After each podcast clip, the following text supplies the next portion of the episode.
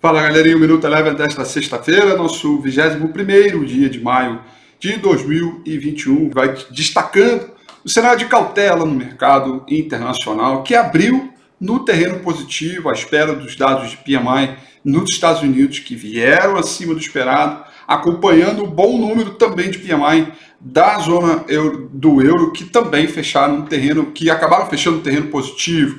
A dos Estados Unidos, principalmente o S&P 500, começou o dia bem forte, com uma boa abertura. Ao longo do dia foi perdendo fôlego, perdendo pressão, com os investidores preocupados uh, com a possibilidade né, de uma retomada de uma inflação um pouco mais forte, ou seja, um noticiário que a gente já vem, já vem ouvindo uh, há algum tempo. Com isso, o índice S&P 500 fechou em leve queda, praticamente estável de 0,08%. O índice de mercado emergente caiu 1,15%. O petróleo, uh, com o noticiário, né, principalmente uh, do cessar-fogo no conflito na faixa de Gaza, também ajudou pelo bom humor, acabou recuperando terreno, fechou em alta de 2,46%. É, por aqui, dólar em alta, aliás, dólar em alta contra a maioria das moedas do mercado emergente, é, principalmente para as moedas aqui, América Latina, né? O, o, depois, uh, na parte, logo depois da abertura,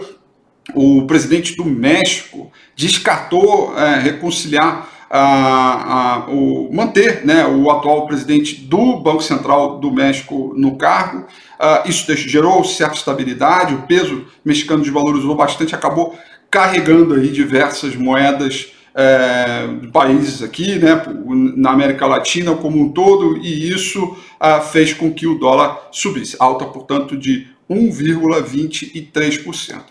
Ibovespa praticamente estável mais uma vez, nos três, quatro últimos pregões, um 0 a 0 danado, fechou em leve queda de 0,09%, destaque negativo para ações do Ibovespa, queda de 5,34% para as ações da Cirela, e destaque positivo para ações de BRF que subiram 15,28%, né? Em todo o movimento especulativo, um block trade gigantesco entre uh, Mafrig e BRF, perdão, Mafrig e BRF, a segunda melhor alta do índice Bovespa para ações da Embraer, que subiram 3,16%. Olha, tem um convite para você, não se esqueça que domingo que vem, 9 horas da noite, tem Domingo com a Fim no meu canal do YouTube, onde a gente vai falar de tudo isso aqui, fazer uma nova rotação dos setores, procurar as oportunidades para a semana e entender. O mercado está tendo todas as chances de corrigir e não corrige, mesmo no momento de incerteza de taxa de juros, principalmente de curva de juros. Como é que vai ser essa repercussão para a semana que vem? Então,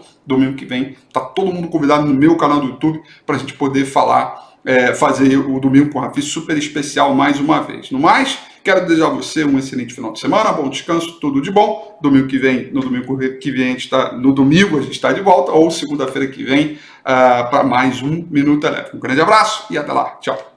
O Minuto Eleven fica por aqui. Quer ter acesso a mais conteúdos como esse?